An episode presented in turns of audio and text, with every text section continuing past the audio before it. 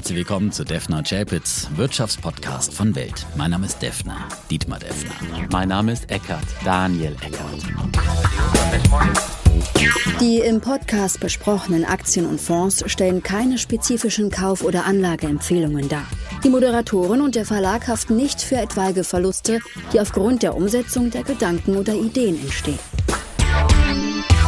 Episode 212, würde der Chapitz an dieser Stelle sagen. Aber der Chapitz macht heute Pause aus wichtigen familiären Gründen. Aber ich freue mich, dass wir adäquaten Ersatz gefunden haben. Daniel Eckert aus der Weltwirtschaftsredaktion heute mein Co-Host und er ist ja auch schon erfahrener Podcaster aus Alles auf Aktien. Wie viele Podcasts hast du da schon gemacht? Ja, gefühlt sind es 100 und mhm. du würdest dich da auch wohlfühlen, denn wir sind ja bei Alles auf Aktien Permabullen. Wir sind ja immer Bullen. Das stimmt, ja. Das, deswegen habe ich ja den Chapitz da mal aufgezogen, dass er plötzlich sein Bärenfell abgestreift hat, ja. Und äh, seitdem geht es ja quasi mehr oder weniger abwärts an den Aktienmarkt.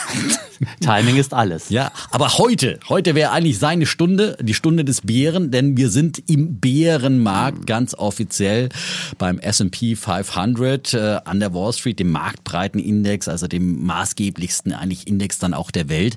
Und äh, ja, das war schon eine historische Zäsur an diesem ja, schwarzen Montag, muss man sagen. Ähm, ja, die Frage ist nur, wie lange wird dieser Bärenmarkt dauern? Was glaubst du? Ja, das, was ist passiert, muss man sich erstmal mhm. fragen. Also seit äh, Freitag ist eine Sache drin im Markt, da ist vielen klar geworden, wir werden diese hohe Inflation nicht loswerden, ohne dass wir eine Rezession bekommen. Da war ja zuerst die EZB-Zinssitzung mit diesen enormen äh, Anhebungen bei mhm. den langfristigen Inflationsprognosen. Und dann hat ja die äh, amerikanische Statistikbehörde ihre Daten für die Verbraucherpreise im Mai vorgelegt. Die sind ja da immer etwas später an als bei uns. Die waren höher als erwartet, äh, weit über 8 Prozent. Also von einer Entspannung an der Inflationsfront kann da keine ja, Rede sein. 8,6 Prozent. Das hat halt die Märkte. Also das hat mich persönlich auch, mhm. ich habe hier auch schon mit dem Chapitz auch schon, haben wir, ich dachte auch wirklich, dass wir hätten den Peak Inflation im April gesehen und auch aufgrund von Basiseffekten im Vergleich zum, zum vergangenen Jahr dachte ich dann, das wäre eigentlich der Schlimmste hinter uns und deswegen darauf fußte auch so ein bisschen meine Prognose, dass wir auch an den äh, Aktienmärkten schon einen Boden erreicht haben. Da muss ich sagen, da lag ich, da lag ich daneben, da lag ich schief und äh, aber ich bin glaube ich nicht alleine, das hat eigentlich fast alle, wie auch die Marktreaktion dann zeigte, auf dem falschen Fuß erwischt. Ne? So ist es. Ich muss sagen, ich habe es auch gehofft, dass zumindest in den USA der Peak äh, erreicht ist. Aber es ist eben nicht so. Und jetzt wird langsam eingepreist. Ja, wir werden diese Inflation nur los, wenn die Zinsen noch deutlich mehr mhm. steigen, mhm. gerade in Amerika. Und das heißt eben die Chance, dass wir ohne Rezession durch dieses Ganze kommen, sind deutlich gesunken. Und das mhm. preisen gerade die Märkte ein. Mhm. Deshalb ging es halt mit dem S&P 500, ja. mit dem Nasdaq, natürlich dann noch mit dem DAX so runter. Und die Frage ist jetzt äh, am Mittwoch äh, dann die Zinsentscheidung der amerikanischen Notenbank. Äh, und da laufen jetzt auch schon wieder die Wetten. Ursprünglich hatten wir ja gedacht, okay, klare Sache, 50 Basispunkte, 0,5 Prozentpunkte Zinserhöhung. Und jetzt äh, kommen schon die Ersten und sagen, ja, wir kriegen vielleicht einen größeren Zinsschritt von 75 Basispunkten. Was glaubst du? Was das kriegen ist, wir da morgen? Das blitzschnell ist das eingepreist worden, hat man gleich am Freitag gesehen. Hm. Und mittlerweile ist schon diese Erwartung 0,75 Basis, äh, 0,75 Prozentpunkte, 75 Basispunkte ist jetzt schon das Hauptszenario. Wird, wird mich nicht wundern, wenn es tatsächlich dann äh, 75 Basispunkte sind. So könnte halt die Fed zumindest, anders als es die EZB gemacht hat, gleich mal ein Statement setzen. Nein, so finden wir uns nicht ab mit der Inflation. Aber es würde wahrscheinlich noch mal ein paar Schockwellen durch die Märkte äh, schicken dann. Also jetzt nicht mehr. Ich glaube tatsächlich, dass diese 75 Basispunkte jetzt drin sind, einfach weil die Zahlen so grässlich waren, ähm, dass man jetzt denkt, die, die Fed wird dieses Statement setzen. Äh, häufig hatten wir es ja so, dass äh, wenn jetzt eine ein normaler Zinsschritt kommt oder ein erwarteter Zinsschritt, wie er früher erwartet wurde, diese 50 Basispunkte, dass es da eine Erleichterungsrallye gibt. Mhm. Eigentlich hat es ja heute Morgen, wir nehmen ja am Dienstag auch schon nach einer nach einem Turnaround äh, äh, Tuesday ausgesehen und äh, ja, ist es bisher noch nicht eingetreten, aber wenn, sag mal, am Mittwoch nur die 50 Basispunkte kommen, glaube ich, dass der Markt auch äh, zumindest tief durchatmet und Vielleicht kriegen wir an der Wall Street aber den Turnaround Tuesday. Wir nehmen ja vor Wall Street Eröffnung auf und äh, damit der Defner und Chapitz Tag, ach, wieder wie, wie so oft zum Turnaround Tuesday wird. Aber ich glaube schon, dass es dann eben auch nochmal äh, bei 75 Basispunkten, glaube ich, eher, dass es schon noch ein bisschen, bisschen rucklig wird. Aber es wird sehr auf die Aussagen dann auch, auch ankommen, was, was der Paul dann so, so verkündet. Es, ja. Also er hat natürlich wirklich jetzt einen Spagat. Ne? Also auf der einen Seite diese Wahnsinnsinflation zu bekämpfen und äh, die Märkte, die nervösen Märkte nicht noch mehr zu verunsichern und vor allem dann irgendwie doch versuchen, eine weiche. Ich glaube ja schon, dass es dass eine weiche Landung gelingt. Könnte ich mir schon noch vorstellen, weil ich glaube einfach, der Arbeitsmarkt ist schon noch wirklich sehr robust, wie wir gesehen haben in den USA. Und ähm, wenn dieses große Problem, äh, eines dieser großen Probleme, die ja auch für diese hohe Inflation sorgen, nämlich die Lieferkettenproblematik, sich etwas entspannt, ja. Und wir sehen ja aus China jetzt die letzten Exportdaten, die sich ja wieder deutlich erholt haben, äh, wo es ja doch ähm, 16,9 Prozent im Mai nach oben ging, spricht ja schon dafür, dass sich da diese Lockerungen doch auch sehr schnell dann auch wieder realwirtschaftlich niederschlagen. Und vor allem äh, die eine Zahl 95 im Shanghaier Containerhafen wurden dann Ende Mai 95,3 Prozent des normalen Niveaus schon vom Umsatz wieder erreicht. Also da kann man auch wieder schnell gewisse Normalität und dann eine Entspannung der Lieferketten und auch möglicherweise eine gewisse Entspannung der der Inflation, also keine große Entspannung, aber ein bisschen. Alles, was mhm. eine ganz leichte Entspannung ist. Und, und dann glaube ich einfach, dass es möglicherweise ohne Rezession, gerade in Amerika, in Europa ist was anderes. Ne? Da sind wir ja äh, auch viel näher dran und auch näher an der Ukraine dran und näher an den, die, die ganzen Energieprobleme, die wir durch den Ukraine-Krieg haben.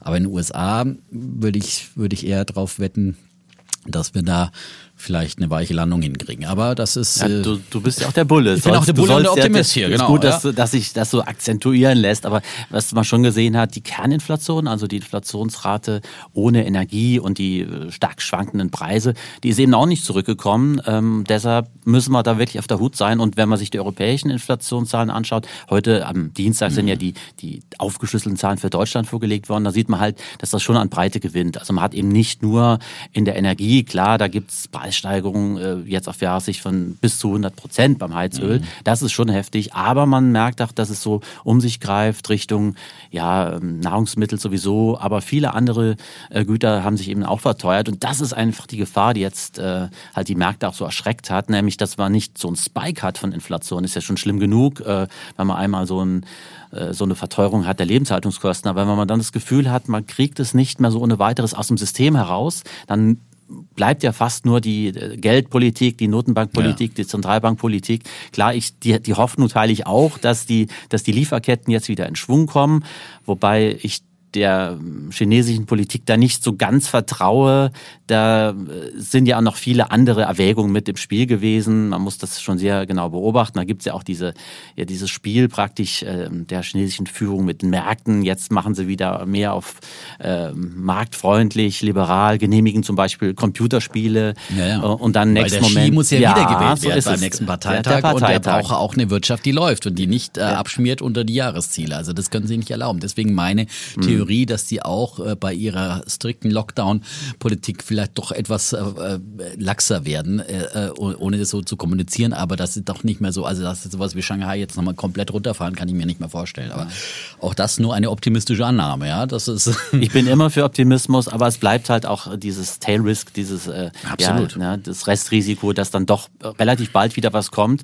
Jedenfalls muss man, äh, sie haben das Drehbuch jetzt äh, in China und deshalb muss man immer damit rechnen, dass dann plötzlich die Lieferketten Lieferketten wieder unterbrochen sind. Ja, die Risiken sind wirklich enorm momentan, weil wir so, so viele äh, äh, verschiedene Ursachen haben. Aber ich mhm. finde halt immer bei dieser Negativität und äh, diesem negativen Sentiment an den Märkten ist halt, diese Risiken sind ja alle bekannt, über die wir hier auch schon mhm. seit Wochen reden und so. Gut, jetzt kam nochmal die Inflation schlechter als erwartet und von daher gibt es nochmal ratzfatz eins in den Magengegend, dann auch in den Aktienmärkten. Aber irgendwann wird es auch wieder eingepreist sein. Und äh, ja, die EZB, ich, mich hat schon auch ein bisschen gewundert, dass die, die Reaktion dann auf die EZB-Sitzung letzte Woche dann ja auch an den Märkten so negativ war, weil sie halt natürlich ihre mhm. Inflationsprognosen auch ja. angehoben haben. Nicht dieser angekündigte Zinsschritt von 0,25 Prozentpunkten dann im, im Juli hat die Märkte verunsichert, sondern vor allem diese höhere Inflationsprognose für die, für die nächsten Jahre äh, und äh, wo man ja dann auch im nächsten Jahr noch deutlich über drei Prozent an Inflation sieht. Das heißt ja dann, die EZB wird jetzt mehr Zinsschritte dann sicherlich da auch im nächsten Jahr nochmal vollziehen müssen. Das werden sie nicht jetzt mal äh, in, in diesem Jahr dann äh, schnell wieder zu Ende bringen, sondern da wird äh, schon ein größerer Zyklus kommen an Zinserhöhungen auch für die EZB. Wenn sie es durchhalten kann. Ja. Das ist ja auch noch die große Unbekannte in Europa. Wobei man sagen muss, wenn man sich so mal von außen anschaut, einerseits hat die ähm, EZB die eigene Inflationsprognose angehoben, nicht nur für dieses Jahr, auch für nächstes Jahr und sogar für 2024 und halt bekannt, dass sie ja gar nicht so viele Möglichkeiten sieht, in die Nähe von dem eigenen Inflationsziel von zwei Prozent zu kommen. Das ist schon, eine, muss man sagen, eine mhm. deprimierende Aussage von der Zentralbank. Klar, die hat recht, äh, sie hat nicht äh, die Ölquellen und sie hat keine Weizenfelder, über diese das Angebot beeinflussen könnte, aber dennoch, sie hat nun mal ein Preisziel von zwei Prozent und äh, ja, dann kommt halt so eine deutliche Anhebung der Prognose, alle spüren es und die EZB sagt, ja, wir machen jetzt doch eher ein gemächliches Tempo, 25 Basispunkte im Juli und dann sehen wir mal weiter. Äh, klar, bis Jahresende könnte es dann ein Leitzins von 1% sein, aber da kommen wir ja später noch dazu. Ähm, das ist halt ein deutlicher Rückstand zu den Amerikanern, genau. was den Zins angeht. Ja, du hast ja noch dazu einen Bären quasi. Ja, Den habe ich Bären der Woche und äh, da spielt dieses ganze Umfeld äh, dann noch eine Rolle. Mhm. Und aber eins, was mich eben auch noch äh, ja einigermaßen hoffen lässt, ich sag's mal, ja, ich, klar, ich habe auch schon oft gesagt, das sind jetzt die Tiefpunkte. Vielleicht sehen wir jetzt wirklich noch mal tiefere Punkte, ähm, äh, die wir an den Aktienmärkten noch nicht gesehen haben in diesem Jahr. Das kann schon auch wieder sein. Ähm, dann verliere ich halt auch noch mal eine Wette oder sowas. Aber ich glaube trotzdem, dass wir nahe der Tiefs sind, ja, weil auch die Shortwetten waren zuletzt ja extrem gestiegen von von Großanlegern. Die müssen sich irgendwann müssen die sich auch wieder ein, eindecken. Und das ist noch ein weiteres Indiz dafür, dass einfach die Marktstimmung so extrem negativ ist. Ich habe ja schon auf den Greed 4 Index und und andere Indizes äh, hier mhm. genannt, die einfach alle auf eine extreme Negativität. Und auf was wir ja immer gewartet haben, war eigentlich so, so dieser klassische Sell-off, dieser klassische Ausverkauf, mhm. wo da wirklich so ein bisschen Panik aufkommt an den Märkten. Und ich finde schon Freitag und an diesem schwarzen Montag, schwarz war ja nicht wirklich im Vergleich zu wirklichen schwarzen Montags in der Börsengeschichte, aber so dunkelgrau oder sowas, also vom Gefühl her auf jeden Fall. Ähm, da wurde schon einfach dann viel geschmissen, weil ja auch quer durch alle Anlageklassen, scheißegal, alles kam auf den Wühltisch Fetisch, ja, äh, Gold, Silber, ja. Krypto ganz besonders, komme ich auch noch zu. Das lasse ich mir doch nicht entgehen als Kryptobär hier, als Perma-Kryptobär. Ähm, aber, aber das ist schon, wird einfach äh, wahllos irgendwie komplett verkauft äh, und man will einfach nur raus. Ich finde schon, hat schon, oder? Ja, nicht, sehe ich auch so. ein bisschen nach ja. Sell-off riecht. Ja, ja. Und dann ist dieses reinigende Gewitter da und dann irgendwann ist dann auch der Markt bereinigt. Das sehe ich auch so. Ich habe ja auch schon einige äh, Crashs mitgemacht und Bärenmärkte mitgemacht und es hat tatsächlich sowas von einer Ausverkaufsstimmung gehabt. Es gab so ein Sell-off, äh, das hat man schon gespürt und wie du schon gesagt hast, wenn es dann so verschiedene Anlageklassen ähm, umfasst und wenn es auch Lieblinge, die mhm. Lieblingsaktien der vorherigen Rallye äh, des Bullenmarktes umfasst, dann kann man schon von einem Sell-off reden und die Stimmung ist extrem negativ. Das ist äh, definitiv so. Deshalb würde ich überhaupt nicht ausschließen, dass es da auch jetzt im Sommer eine, eine schöne äh, Gegenbewegung gibt, eine, eine Rallye, dann ist es vielleicht eine Bärenmarkt-Rallye, aber die, die ist so, die ist fast schon fällig. Aber was man auch sieht, äh, damit es wirklich eine Wende gibt zum Besseren und damit steht und fällt alles, müssen ja auch die Inflationszahlen wirklich zeigen, hm, dass der Peak jetzt Fall. vorbei ist. Also, das stimmt. wie gesagt, von der Stimmung würde ich auch hm. sagen, auch wenn man so etwas äh, taktisch schaut, ja, der Markt äh, auf dem Niveau ist fällig für eine, für eine Gegenbewegung, aber, aber dann müssen wir einfach nochmal ran an die Inflationszahlen. Hm. Ja, mal sehen, wie lang dann dieser Bärenmarkt geht. Vielleicht wird es auch wieder ein kurzer, weil im Prinzip äh, der Krypto-Bären, ah, der Krypto sage ich schon, der, der Bären, der Corona-Bärenmarkt im, mhm. äh, im Frühjahr 2020, äh, der war ja dann im Prinzip auch schon fast wieder beendet. Als man in den Bärenmarkt gefallen ist, war es ja dann, äh, dann auch schnell wieder vorbei. Und ähm, von daher ist das vielleicht jetzt wirklich der letzte Sell-Off möglicherweise. Vielleicht. Also wir vielleicht. haben da, wir haben interessante Zahlen da mal ausgerechnet und zwar Bärenmärkte, die nicht äh, in eine Rezession mündeten, die waren nach so ungefähr 29 Prozent vom vorherigen Peak waren die vorbei und Jetzt kommt das Entscheidende, wenn äh, der Bärenmarkt in eine Rezession mhm. mündet oder mit einer Rezession einhergeht, ist er deutlich stärker ausgeprägt. Also da muss man tatsächlich mit, mit dem Rückschlag von über 40 Prozent rechnen. Ähm, das hatten wir oft ja auch, wir hatten es äh, nach der 2000er geplatzten Bubble, wir hatten es 2008 mit der Finanzkrise. Also wenn wirklich eine Rezession mhm. kommt, von Finanzkrise will man jetzt gar nicht reden, dann, dann wäre es das jetzt noch nicht gewesen, muss man auch klar sagen. Ja, das ist, das ist die Befürchtung. Und wie gesagt, das ist jetzt nicht mein Szenario, mein äh, Bullen-Szenario. Äh, aber es gibt natürlich immer mehr, die das Szenario, auch der Gast bei Alles auf Aktien am Wochenende in der, in der, in der Sonderfolge war ja da auch sehr skeptisch, dass es äh, und hat äh, doch äh, sehr groß diese Rezession und die Stagflation äh, der 70er Jahre an die Wand gemalt. Und ähm, ja, auch wenn sie Geschichte manchmal reimt, ich glaube, es kommt dann doch immer anders als als es früher war. Und äh, die, wir haben heute auch eine andere Zeit als in den 70ern, wo äh, auch ganz andere Faktoren auch die Inflation den, den beeinflussen und äh, die Märkte globaler sind, digitaler sind, einfach auch viel schneller sind. Äh, und vielleicht wird das ein oder andere Damoklesschwert, das sind ja meine Lieblingsbegriffe hier immer für bedrohliche Situationen. Äh, in dem Fall Ukraine-Krieg und äh, die äh, China-Shutdowns und Lieferkettenprobleme. Vielleicht wird das andere oder ein bisschen, bisschen entschärft möglicherweise. Wobei beim Ukraine-Krieg, ich glaube, da muss man schon noch auf eine längere dramatische Situation einstellen. So ja, also Stagflation ist ja so das äh, ja, Motiv geworden oder Hashtag. Bei Twitter würde man sagen Hashtag. Aber tatsächlich, äh, ich habe mir das auch mal angeschaut, in den 70er Jahren war ja zum Beispiel für Deutschland das, das Wachstum, also weit davon entfernt, wirkliche Stagnation zu sein. Also Stag von Stagflation in Deutschland. Wir hatten pro Jahr ein reales Wirtschaftswachstum im Schnitt von 2,9 Prozent in den 70er Jahren. Klar, die Inflation war deutlich mhm. höher, als, als sie dann zum Beispiel im vergangenen Jahrzehnt war oder in den 90er Jahren war. Aber äh, wir hatten gar nicht so diese Stagnation in Deutschland. Mhm. Aber dennoch hat damals die hohe Inflation dazu geführt, dass ja die Aktienmärkte, die deutschen Aktien das auch schwer hatten, muss man sagen, einfach. Weil es für die Betriebe ist das so eine Schwierigkeit, in einem Umfeld mit, mit hohen Preissteigerungen, mit hohen Kostensteigerungen zu navigieren. Das macht einfach unternehmerische Entscheidungen sehr viel schwieriger. Und es erklärt auch äh, volkswirtschaftlich, warum Aktien ähm, anders als mal ähm, so gemeinhin annimmt, weil, das, weil die ja Sachwerte verbürgen, gar nicht so gut in einem Hochinflationsumfeld performen. Einfach.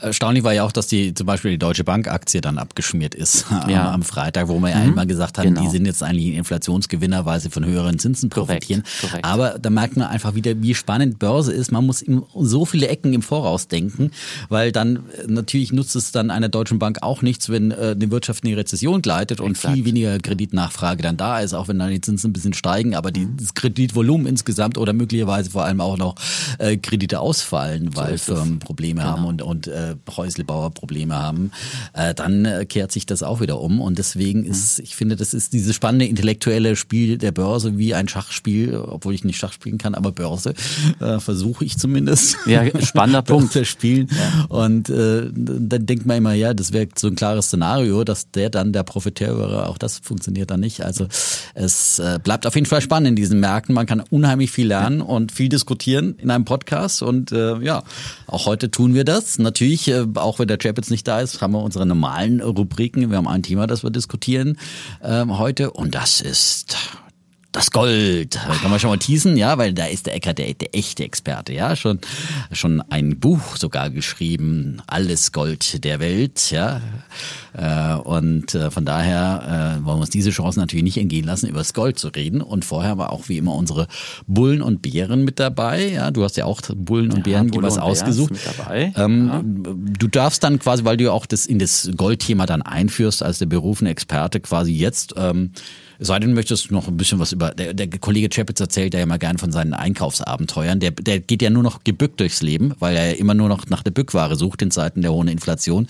Ähm, bist du auch so einer, der jetzt im Einkauf jetzt irgendwie so sein Einkaufsverhalten umgestellt hat aufgrund der, der hohen, da jetzt nur noch zum, äh, zum Lidl und zum Aldi geht oder, oder nur noch äh, Sonderangebot kauft oder sagst du, ich kann es mir einfach leisten und äh, bist ja auch so ein Genussmensch, ne? So halb so als Saarländer ist man ja so ein bisschen Fra Franco Frankophil. So ne? das, der, das sind zwei Seelen in meiner Brust. Ich achte natürlich schon auch auf Angebote. Dann kaufe ich auch etwas größer ein. Aber wenn es dann um äh, sagen wir mal, Genussmittel geht, guten Wein, dann ist der Preis nicht das Entscheidende. Dann, dann ist schon das, äh, was ich mir da vorstelle, was Besonderes. Da suche ich eher das Besondere. Vielleicht ist das wirklich die äh, äh, frankophile Ader, mhm. das kann schon sein.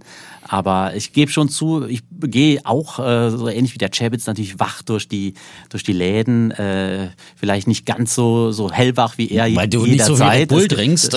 ja, aber das rote Bull muss man ja auch verdienen erstmal. Ja. Ne, wenn man Und, aber man neigt natürlich dazu äh, das ähm, stärker wahrzunehmen, was sich verteuert. Also Butter zum Beispiel ist sehr viel teurer geworden, aber was mal, äh, es gibt auch ein paar tatsächlich Dinge, die sind nicht sehr viel teurer geworden oder jetzt sogar günstiger geworden in letzter Zeit, so mein Eindruck, wenn man mal darauf achtet. Obst und Gemüse, man muss mhm. ja auch mal das Positive sagen. Finde also, ich auch. Und dann äh, gerade Obst und Gemüse, ja, also da kann man ja sich auch jetzt mal ein bisschen gesünder ernähren, ja, ein bisschen weniger Fleisch, ein bisschen mehr Obst und Gemüse und schon passt Weniger wieder, Fleisch, mehr Obst und Gemüse, ja. Genau. Ja, das kann ja dann auch ein guter, äh, aber kommt wahrscheinlich die FDP bald mit dem Fleischrabatt oder sowas, ja. Doch, ich glaube, wir werden noch viele Diskussionen über, über Rabatte haben ja. und, und äh, Steuersenkungen, die halt äh, sich gegen die, die Inflation richten. Also, Wobei das IFO-Institut ja heute festgestellt, da muss man auch ein bisschen zur Ehrenrettung des Tankrabatts, dass mhm. es doch im Großen und Ganzen weitergeben wird von den Mineralölfirmen.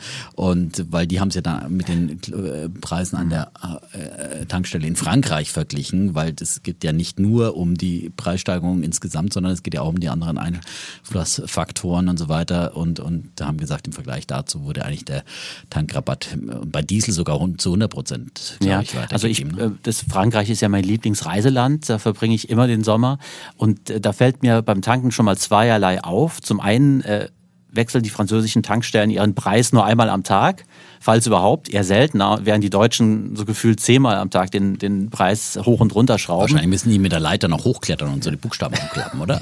ja, das ist tatsächlich wirklich so. Aber da funktioniert die Digitalisierung bei uns sonst nicht, aber beim Preisschild ja, aber schon. dafür hast du ja in Fran Frankreich Supermärkten, hast du ja dann bei der Marmelade und allen möglichen Produkten äh, Preise, die sich ständig ändern. Also da ist Frankreich, Echt? ja, ja, das, die haben dann digitale Anzeigen in den großen Supermärkten und da sind die Preise, ja, ich will nicht sagen, wie oft sie die dann. Äh Muss man dann immer ein, ein Beweisfoto machen, bis man zur Kasse kommt, nicht, dass sich dann der Preis schon wieder geändert hat und da wissen wir irgendwie. Genau, wie, so. in, Deut wie in Deutschland an der Tanke, so ist es, ja. Oh, krass.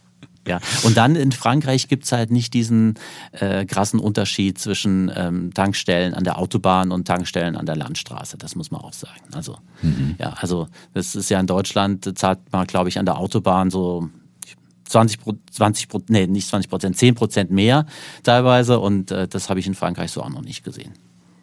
Nicht schlecht, sehr interessant. So, so, also unsere Vorrede und äh, ganz wichtig zu den Märkten insgesamt. Und äh, wie gesagt, dann dürftest du mit Bulle oder Bär beginnen, je nachdem, wie es dir beliebt, was jetzt auch besser Womit möchtest du Dann fange ich mit meinem Bären an, würde ja, ich sagen. Lass du bist mal. ja auch quasi der Bär so, hier so in der Runde, es, ne? Ja. Also da muss man auch Prioritäten setzen. Den ja. Bären haben wir auch schon kurz angesprochen vorhin. Der Bär ist der Euro und das äh, also mein Bär ist der Euro. Das liegt jetzt nicht daran, dass ich den Euro per se nicht mag, dass ich finde, dass da die Europäer einen riesigen Fehler gemacht haben mit der Einführung der Währungsunion. Äh, so fundamentalistisch bin ich da nicht, zumal ich als Historiker weiß, die Währungssysteme, die es vorher gab in Europa, die Schlange, EWS und so weiter, die waren ja auch nicht frei von Spannung, die waren auch nicht perfekt. Da gab es auch immer Knatsch, da haben die einen dann vielleicht die Exportsteuern erhöht und äh, die anderen wollten ihre Währung drücken und das gab auch immer Knatsch. Aber der Euro ist jetzt deshalb mein Bär, weil er einfach so unglaublich niedrig steht. Der steht jetzt wieder bei unter 1,05 zum Dollar zur Leitwährung. Ja, und ähm, damit ist er so schwach wie zum Beispiel 2002. Und 2002 hatten wir auch eine Rezession, das war nach dem 11. September. Weltwirtschaft war in großer, kann man sagen, in großem Kummer. Äh, die politische Lage war sehr instabil. Ähm, Afghanistan und der Irakkrieg hat sich da angekündigt. Also es war eine schwierige Zeit und auch damals hatten wir halt eine schwache europäische Wirtschaft und sehr viel Geld ist in die USA abgeflossen. Ähm, Europa, ja, der Euro war noch sehr jung, man wusste nicht genau, was wird mit dieser Währung, kann die sich überhaupt behaupten. Also es war eine sehr schwierige Zeit für die Weltwirtschaft und für die europäische Wirtschaft. Und damals hat er auch 1,05 gekostet, zwischenzeitlich sich erholt. Aber jetzt ist er eben wieder da und der Grund dafür ist die zögerliche Politik der EZB. Die EZB hat eben, wir haben es ja gerade erwähnt, nicht den Zins angehoben. Im Juni hätte sie machen können. Sie hat äh, vertröstet und gesagt, machen wir im Juli. Sie hat ein paar andere geldpolitische Maßnahmen auch angekündigt. Das muss man ihr zugestehen. Aber insgesamt merkt man doch, dass die EZB halt weit hinter der amerikanischen Fed und auch anderen Notenbanken, muss man sagen, Bank of England, Bank of Korea und so weiter, zurückhinkt. Und das führt eben dazu, wegen dieser Zinsunterschiede, hohe Zinsen in Amerika, niedrige Zinsen in Deutschland zumindest, in der größten Volkswirtschaft der Eurozone, dass der, der Euro äh, praktisch Finanzen verliert, Kapital verliert, das fließt nach Amerika ab. Ja, und warum ist das ein Bär? Eben weil es auch für uns alle in einer Hinsicht äh, Konsequenzen hat, nämlich wir haben eine geringere Kaufkraft, internationale Kaufkraft, schwacher Wechselkurs bedeutet, all diese Produkte, die wir auf dem Weltmarkt kaufen, sind für uns teurer geworden seit Jahresanfang. Also seit Jahresanfang hat der Euro zum äh, Dollar schon 9% abgewertet und das bedeutet umgekehrt, wenn man es umdreht, dass alles, äh, was wir praktisch aus dem Dollarraum importieren, da sind zum Beispiel Öl, und, und Erdgas und viele andere Rohstoffe, praktisch alle Rohstoffe werden ja in Dollar gehandelt. Die haben sich aus unserer Sicht alleine um 8% verteuert durch den Euro, durch einen schwachen Euro. Ja, und äh, das ist nicht der einzige Grund und auch äh, mit Sicherheit nicht der entscheidende Grund für die hohe Inflation, das ist klar. Aber der Euro ist zu schwach und das schadet uns als Verbrauchern und ich sage es auch gleich dazu, äh, ich glaube nicht, dass ein, ein, ein, zu starker Euro jetzt unseren Unternehmen im Gegenteil sehr viel schaden würde, aber darüber können wir diskutieren. Mhm. Mein Bär ist der schwache Euro. In der Tat. Und vor allem als Inflationstreiber. Ne? Also von daher wäre die EZB wirklich gut beraten. Und ich bin ja hier immer der Verteidiger der EZB, aber ich habe mich schon auch wirklich gewundert. Nur 0,25 Prozentpunkte Zinsankündigung jetzt für Juli. Also da hätte man jetzt schon irgendwann mal so ein deutlicheres Signal, finde ich auch, einfach um, um das Vertrauen. Und das wäre das hätte auch keinen Schock gegeben an den Märkten. Also da könnte man ein bisschen auch Australien hat jetzt zum Beispiel auch deutlicher die Zinsen erhöht und viele andere, du hast sie ja genannt. Also da, da bin ich jetzt auch wirklich, dass ich sage, da müssten wir jetzt ein bisschen, bisschen mutiger dann doch vielleicht mal solche, solche äh, Schritte machen. Wenn man da 0,5 Prozentpunkte erhöht hätte im Juli, äh, wäre das, glaube ich, auch kein, kein Schock gewesen. Und wir sehen ja trotzdem die italienischen Staatsanleihen schon über 4 Prozent. Mhm. Also es gibt auch durchaus im Euro-Raum Zinsen. Ja. Ne? Stimmt, deshalb musste ich mir vorhin auf die Zunge genau, beißen. Ja, sehr bedacht formuliert. Ich habe es ganz genau gemerkt. Aber das ist natürlich genau das Problem. Also die EZB, äh, der Außenwert des Euro ist ja das eine, aber sie muss natürlich auf die Bedürfnisse der verschiedenen Mitgliedsländer Rücksicht nehmen. Das verstehe verstehe ich ja auch. Und wenn dann zum Beispiel äh, die Parlamentswahlen in Frankreich sind die erste Runde, wenn Kommunalwahlen in Italien sind, ähm, dann wartet die EZB vielleicht doch im Zweifelsfall hm. noch mal etwas länger, okay. bis, sie, bis sie die Zinsen anhebt. Zumal ich gehört habe, dass äh, Herr Salvini in Italien ähm, tatsächlich diesen Zinsschritt, den angekündigten äh, von 0,25 Prozent, ähm, dass er den schon als Hochzinspolitik, oh. die für Italien gefährlich äh, werden könnte und unter Ruckaktion äh, bezeichnet oh Gott, oh hat. Ja. Also da kann man sich vorstellen, was noch auf uns zukommt, wenn die EZB tatsächlich ja, Populisten, ja, äh, etwas also, äh, hochgeht mit dem Zins ähm, bis, bis zu 1 Prozent beim Leitzins soll es ja werden bis äh, Jahresende.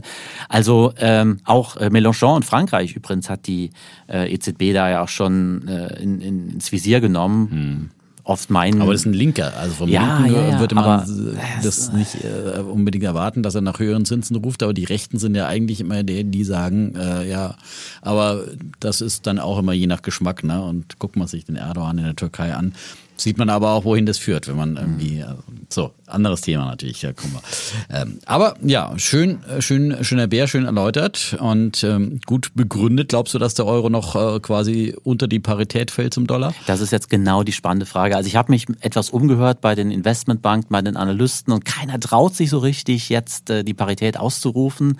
Ähm, interessanterweise bei anderen Gelegenheiten, als der Euro schwach war, gab es ja immer schon mal diesen Call, wie die Analysten das nennen. Jetzt kommt die Parität. Das sind ja dann auch Studien, die Schlagzeilen Schlagzeile machen, wenn eine Investmentbank das sagt, eben weil es so symbolträchtig mhm. ist. Ne? Man muss sagen, von ähm, der Kaufkraftparität müsste der Euro deutlich höher stehen, wenn man McDonalds, äh, den Big Mac Index nimmt oder, oder andere Vergleiche oder Starbucks Index, dann, dann ist die Kaufkraft des Euro höher als diese 1,05, die wir jetzt haben. Ähm, aber diesmal halten sich die Analysten da mit diesem äh, Call hm, Euro-Dollar-Parität zurück. Ähm, ich selber würde sagen, das ist wirklich eine ganz kritische Marke. Ähm, alle die Informationen, die jetzt eingepreist sind, würden im Grunde erwarten lassen, dass der Euro an der Stelle kehrt macht und nicht weiter sinkt. Aber auch da muss man sagen, je nachdem, jetzt sind die Parlamentswahlen in Frankreich, da steht die Forderung äh, von Mélenchon 60, also 60 Jahre Renteneintritt in Frankreich als, als Norm zum Beispiel zur Diskussion, wenn er da gewinnt, ähm, wie, je nachdem, wie sich die politische äh, Dynamik in der Eurozone auch entwickelt mit mhm. den anstehenden Parlamentswahlen in Italien. Das ist ja etwas, was immer ähm, auf den Wechselkurs auch einwirkt. Das klar, es wird ja beobachtet einfach. Äh, ich nenne das jetzt mal etwas pauschal, das sind sozusagen Weichwährungspolitiker, die, mhm. die denken mit einer weichen Währung, mit einer äh, lockeren Geldpolitik, mit einer Geldpolitik, die sich vielleicht auch dem Staat andient und, und dem ermöglicht, ermöglicht, soziale Projekte und was für Projekte auch immer äh, umzusetzen, äh, ist der Euro halt immer ja in der Defensive. Das kann man mhm. wirklich so sagen. Und wenn man mal etwas zurückdenkt, äh, Zeiten, als der Euro 1,60 gekostet hat, also als man 1,60 äh, Dollar zahlen musste für einen Euro, die liegen halt weit zurück. Das waren die äh, Hurra-Zeiten vor der, vor der äh, Finanz- und Schuldenkrise, als die europäischen Immobilienmärkte auch boomen, ähm, 2007, 2008. Also sowas werden wir nicht mehr sehen. Mhm. Aber das habe ich in meinem ja. Urlaub dann äh, 2008 früher in, in New York gemacht. extra, weil ich gesagt habe, der Euro steht so gut, da muss ich jetzt mal. Das, das hat Spaß gemacht, ja, muss man sagen. Ja, das war wie Mallorca-Urlaub. Dann, von den Preisen meine ich jetzt. Von den Preisen. Ja, aber die Fifth Avenue zum Ballermann, ja. Ja, ja, sehr schön. Ähm, dann mache ich mal weiter mit meinem Bären. Ja, äh, ist auch eine Währung. Ja, und meine Lieblingswährung, die treuen Hörer wissen es. Und ich habe rechtzeitig davor gewarnt, wenigstens davor. Ja, kann keiner sagen, er war nicht gewarnt. Ja, natürlich geht's um die Kryptowährung. Da gab's wirklich einen handfesten Crash gestern und am Wochenende schon. Also das äh, kann man nicht anders bezeichnen. Das war wirklich ein rabenschwarzer Montag. Ähm, und äh, der Bitcoin hatte allein äh, teilweise über über über 23 Prozent äh, verloren und ähm, hat auch an diesem Dienstag äh, zeitweise weiter abgegeben, unter 22.000 Dollar gefallen. Und äh, ja, im Ende letzten Jahres war er noch, äh, im Herbst war er ja noch bei 68.000 Dollar, dürfen wir nicht vergessen. Also er hat sich jetzt mehr als gedrittelt im Vergleich zu seinen Hochkursen vor ja, etwas mehr als einem halben Jahr. Und da muss man jetzt mal sagen, das ist mal eine echte Inflation. Weil wenn man das umrechnet, dann sind das 200 Prozent Inflation, ja, wenn sie etwas drittelt.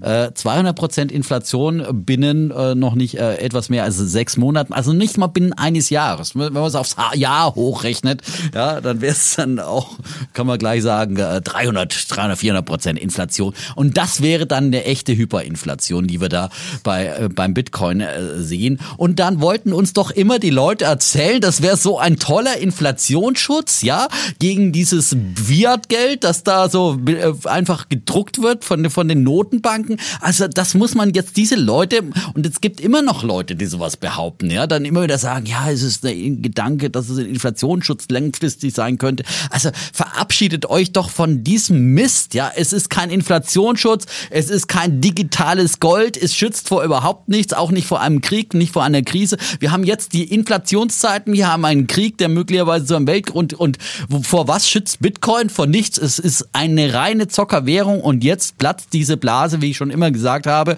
Und ich möchte nur noch mal darauf hinweisen, äh, dass das jetzt passiert und äh, und ähm, dass man nicht in Versuchung kommen sollte. In dem Fall, ich kaufe ja gerne in äh, fallende Messer, greife ich, aber das ist jetzt wirklich was, was was hier einfach platzt und wo nach unten unten, äh, ja, würde ich mal sagen, so schnell kein Boden in Sicht ist, ja. Auch wenn sich das wieder fängt, da, da die letzten Wochen haben ja wieder die, die Kollege Chapitz Sommerfeld, ja, ja, jetzt haben wir ja uns schon lange über der 30.000 Dollar Marke gehalten, das ist jetzt ein gutes Zeichen und vielleicht, und, und ratzfatz geht's runter, ja, und stürzt dann wirklich wieder in einem ähm, Schwung äh, in, äh, quasi äh, um ein Drittel ab, ja, innerhalb von ein paar Tagen, ja, um 30 Prozent, ja tolles digitales Gold, das nenne ich Wertstabilität, das nehme ich Wertspeicher, ist ja auch mal gerne ein Begriff für Bitcoin gewesen. Also ähm, ich will es immer wieder nur sagen, weil es gerät ja immer wieder schnell in Vergessenheit, ja. Und ähm, man kann es gar nicht oft genug sagen und man auch wieder was passiert. Ich meine, als Grund wird dann genannt, ja, die Zinserhöhungen der amerikanischen Notenbank. Äh, dass, dass der Bitcoin so zinssensibel ist, ist eigentlich nicht wirklich, aber ähm, die gute Erklärung ist natürlich auch äh, dafür, dass es halt parallel wieder nochmal einen Vertrauensverlust gab, mal wieder, es passiert ja jede Woche, alle äh, schmiert ja irgendwas ab, ist irgendwie, in dem Fall war es jetzt das äh, Celsius, die Firma Celsius, ja, äh, Celsius Network, die digitales Geld äh, verleiht und mit Kryptowährungen besicherte Kredite und Sparprodukte für Kunden anbietet. Also das ist ja sowieso schon, äh, da, da sträuben sie mir alle Nackenhaare, wenn ich sowas höre, ja, mit Kryptowährungen besicherte Kredite, ja. Also das ist eine tolle Sicherheit, die sich eben so äh, drittelt in, innerhalb von so wenigen Monaten. Da kann man sich vorstellen, was das dann auslöst, ja. Und die mussten jetzt eben mal mal ihr, ähm, ihre ganzen Transaktionen äh, schließen in diesem Crash, weil es dann eben nicht funktioniert mehr. Und ähm, ähm, genau, ähm, und ähm, Sie haben gesagt, ähm, eben, dass Abhebungen und Überweisungen zwischen Konten jetzt äh, nicht mehr möglich sind. Die müssen äh, ruhen gelassen werden. Und das Unternehmen erklärte da in einem Blogbeitrag, wir ergreifen diese notwendige Maßnahme, um die Liquidität und den Betrieb zu stabilisieren, während wir Schritte unternehmen, um Vermögenswerte zu erhalten und zu schützen. Ja, mal sehen, äh, für wen sie diese Vermögenswerte schützen. Also das ist halt, wenn gerade in solch einem Markt, wenn es nach unten geht und nicht rankommst an dein Geld, das ist halt genauso, wenn äh, dann, du eine Mega-Inflation bei einer äh, normalen Währung hast und du kannst dann, die Bank macht dann zu und sagt Edge Badge. Ja, genau vor sowas waren ja die Kryptojünger immer, dass man dann nicht einmal an sein Geld rankommt. Und genau das passiert hier, ja. Also, ähm, und ähm, dann ähm, hat dieses Unternehmen ja ähm, Produkte angeboten, mit der sie, mit, mit der sie äh, quasi Zinsen auf Kryptowährungen vergeben hat, mit Renditen von bis zu 17 Prozent. Bei Renditenversprechungen von 17 Prozent, da müssen sowieso alle Warnglocken klingeln, ja. Also das, äh, das hat auch mit äh, einem äh, Zinsversprechen oder was auch immer da versprochen wurde und Sparprodukten oder was auch immer, wie, wie auch immer man das bezeichnet, überhaupt nichts zu tun. Das sind wirklich, das sind Bauern, Anfängereien meiner Meinung nach und äh, so meine Meinung, ja, also es ist hier nicht justiziabel oder sowas, ähm, aber ich halte es für höchst bedenklich, ja, und die haben dann tatsächlich eben nicht so eine kleine Klitsche Kredite im Wert von 8,2 Milliarden Dollar abgewickelt und Vermögenswert in Höhe von 11,8 Milliarden Dollar verwaltet. Und da haben sie natürlich nochmal einen eigenen Token rausgegeben, logisch, ja, um sich selber zu finanzieren, der ist dann, dann auch äh, dramatisch abgeschmiert, also ähm, womit? Mit Recht, ähm, also das äh, ist wieder nur so ein Beispiel, ja. Und wie gesagt, äh, wir hatten vor ein paar Wochen die, die Kollaps dann rund um diese Stablecoin Terra, Terra US äh, Dollar und Luna, ja, wo, wo es auch komplett den Bach runterging bei einer angeblichen Stablecoin, ja. Also ich meine nur völkerhörte Signale und ich meine, wie oft, wie viel solche Dinger müssen noch passieren? Wie viel muss noch kollabieren, damit die Leute endlich mal aufwachen und sehen, der Kaiser hat keine Kleider und das ist so viel heiße Luft da in diesem Markt, ja, 20.000 Kryptowährungen, ja, vielleicht, wie gesagt, eine von denen macht's irgendwann mal das Rennen, wenn uns Elon Musk zum Markt fliegt, aber welche das sein wird, also das ist die reine Spekulation. Und ich glaube einfach, da geht jetzt wirklich langsam, rette sich wer kann, äh, gilt da die Devise, wenn jetzt irgendwann auch die berühmten Bitcoin-Wale vielleicht äh, irgendwas schmeißen, weil sie doch, äh, dann, dann geht's erst richtig los mit dem, mit dem Abwärtstrend. Und äh, dann beißen den letzten die Hunde. Und äh, der Kryptomarkt insgesamt hat ja jetzt äh, dramatisch verloren an Gesamtmarktkapitalisierung bei diesen 20.000 Kryptowährungen unter wieder unter eine Milliarde gefallen von der Marktkapitalisierung und der war schon mal bei drei Milliarden. Eine Billion unter eine Billion. unter eine Billion. Ja, unter eine, in dem Fall ist es mhm. eine, eine genau eine Billion, ja nicht eine Milliarde, eine Billion. Noch nicht, so weit ist, ist es Billionen noch nicht. und Milliarden ist manchmal im Englischen und äh, andersrum. So in dem Fall war es jetzt die deutsche Billion. Mhm. In der Tat gut, dass da eine aufpasst, ja. Ähm, und aber es waren schon mal drei Billionen. Ne? Also der Markt insgesamt insgesamt hat sich auch gedrittelt, nicht nur der Bitcoin, natürlich der Bitcoin als äh, am höchsten kapitalisierte, aber alles andere reißt mit in den Abgrund und verliert natürlich prozentual dann viel stärker. Und deswegen, ich bleibe bei meiner Meinung und halte das Ganze für eine riesige Spekulationsblase. Und äh, ich würde sagen, Vorsicht, wer hier meint, äh, hier äh, irgendwie äh, fallende Messer auffangen zu wollen, der holt sich bestimmt blutige Hände. So, ja, da mein hast, Puls ist jetzt auch ja, wieder. Ja, ist, da hast du ja Glück, dass der Holger hätte dich schon längst unterbrochen. Ja, ja, genau. Der Holger wäre schon die der, der wusste schon, dass er sich ja, gesagt, der muss sich heute äh, abmelden. Ja. Na, ich, ich sage dazu mal drei Dinge. Also nach meiner Erfahrung, oder ich sage ein ja. Ding zu drei Personengruppen. Nach meiner Erfahrung gibt es nämlich drei Personengruppen, die äh, Bitcoin haben, sehr abstrakt gesprochen. Mhm. Das sind zum einen die ja, die, die Fossilien, so die, die, die Bitcoin-Maxis, die schon seit 2011, 12 oder 13 mhm. Bitcoin halten, nicht ohne ihre Full Node aus dem Haus gehen und immer betonen, äh, Bitcoin dient ja dem Transfer von Werten außerhalb unseres Systems. Also jetzt mal ganz neutral gesprochen, außerhalb des Systems kann man Werte transferieren. Dann nehmen, die auch Beispiele wie man kann so die Opposition in Iran unterstützen oder ja, die oder Opposition in, Russland. Zum Beispiel und also außerhalb des Systems. Jedenfalls, man braucht nicht das Banksystem. Man hat eine ganz eigene Infrastruktur. Das sind die, die Bitcoin-Maxis. Und die würden auch sagen, die haben den Bitcoin dann für einen Euro gekauft oder für 10 Euro oder vielleicht für 100 Euro. Die lachen natürlich über diese Schwankungen jetzt jetzt. Die zweite Gruppe, das sind, ähm, würde ich sagen, Leute, die gar nicht so genau wissen, was Bitcoin ist, die das irgendwann mal aufgeschnappt haben, was Neues hatten, vielleicht auch nie Aktien äh, hatten vielleicht nur ein Sparbuch und dann haben sie gehört, das ist irgendwas ganz Neues. Sie wissen nicht genau, was es ist, aber es ist cool und ich will Teil dieses Phänomens sein. Und dann gibt's noch die dritte Gruppe, die es mittlerweile auch gab. Das sind halt äh, risikobereite Anleger. Die haben irgendwann gelernt durch die Muster, dass sich Bitcoin und andere Kryptowährungen so verhalten wie wie der Aktienmarkt, nur noch ein bisschen spaciger. Also praktisch so ein Hebelschein auf äh, Tech-Werte. Es hat ja auch was mit Technologie oder es hat so den Nimbus von Technologie. Und die haben gelernt, ich kann ja mit meinem ähm, Neo-Broker kann ich ja genauso gut äh, ähm, Nvidia handeln, wie ich zum Beispiel Ethereum oder äh, irgendeine andere Kryptowährung handeln kann. Und dann haben sie gelernt, ja, ich mache es genauso wie am Aktienmarkt. Äh, wenn mal ein Rückschlag kommt, dann kaufe ich rein, deck mich ein mit Kryptos und dann geht's nach oben. Und ich glaube, vor allen Dingen diese, diese letzte Gruppe, die, die, die zahlt jetzt praktisch Lehrgeld. Also für die ist das wirklich ein, eine harte Lektion, weil wenn sie jetzt zum Beispiel seit 2020 eingestiegen sind, dann hatten sie ja nie äh, so, einen, so einen harten Bärenmarkt, wie wir das jetzt haben. Die, für die wirklichen Krypto-Fans war das alles, was wir bisher hatten, ja noch kein Bärenmarkt. Die haben mir mal erklärt, das ist nicht so wie die Definition bei Aktien, 20 Prozent oder hoch, das ist der Bärenmarkt, sondern bei Krypto reden wir erst von Bärenmarkt, wenn es 60 Prozent oder hoch ist. Vorher ist das sozusagen nur ja Tagesschwankungen, nein, nicht ganz, aber das sind normale Volatilitäten. Und jetzt ist halt die Frage, ähm, ob diese dritte Gruppe, ob die äh, jetzt vollkommen rausgeht aus Krypto. Es gibt ähm, einige Hinweise. Äh, es gibt ja auch diese ja, Meldung, dass da viel geliehenes Geld mit im Spiel war. Und ich glaube tatsächlich, jetzt, wo der Aktienmarkt so runtergegangen ist, dass da viele, äh, Costolani hätte vielleicht gesagt, äh, zittrige Hände rausgeschüttelt werden aus dem Kryptomarkt.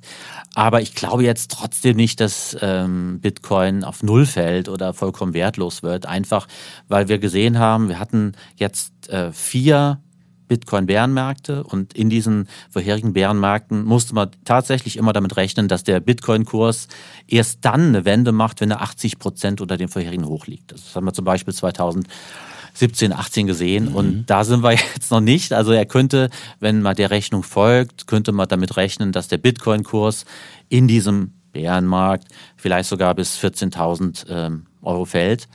Und ähm, ja, das wäre natürlich schon sehr bitter, wenn, wenn ich da spekulativ drin war. Ich glaube aber nicht, dass äh, der Bitcoin jetzt jegliche Existenzberechtigung verloren hat.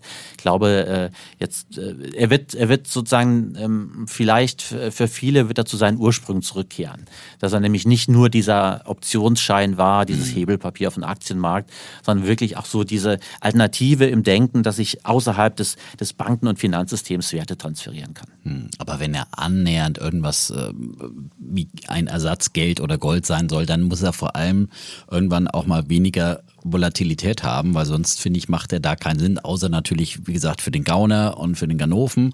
Ja, äh, für Hehlerware kriegst du nie 100% Geld, da bist du froh, wenn du ein Drittel kriegst, mhm. ja. Äh, äh, das ist dem scheißegal, wenn er da 60% Verlust hat, ja. Aber, aber für alle anderen, die auf Geldwertstabilität oder Wertstabilität, Werterhalt Wert legen, macht es keinen Sinn. Und deswegen mit dieser Rede davon, dass jetzt immer die weite Vermögensverwalter weltweit und, und vermögende Kunden dann irgendwie ein einen Teil ihres Geldes in Bitcoin anlegen sollten, dass da disqualifiziert er sich doch durch solche Volatilitäten immer mehr und mehr und die äh, sagen doch, also davon einfach die Finger lassen, das macht keinen Sinn in einer Portfolio-Diversifizierung, sowas Schwankungsentfälle, zumal es ja eben eins zu eins korreliert mit, mit Tech-Märkten und da habe ich dann lieber Technologieaktien. Ich finde es halt immer schade, dass dann äh, die Kryptowährungen die Tech-Werte teilweise ja auch mit runterziehen, ja, weil na, wahrscheinlich da es auch Notverkäufe gibt und so weiter von den, äh, ja. Mhm.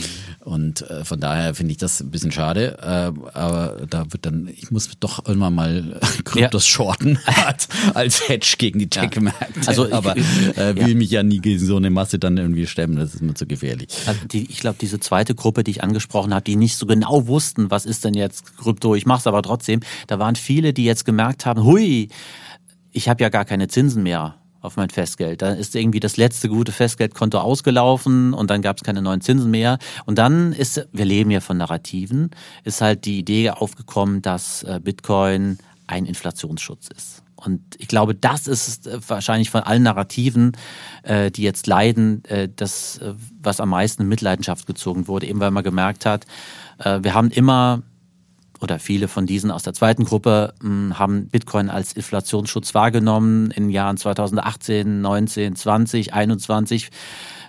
Da gab es aber keine hohe Inflation. Und jetzt kommt die hohe Inflation, so richtig hohe Inflation, und der Bitcoin schmiert ab.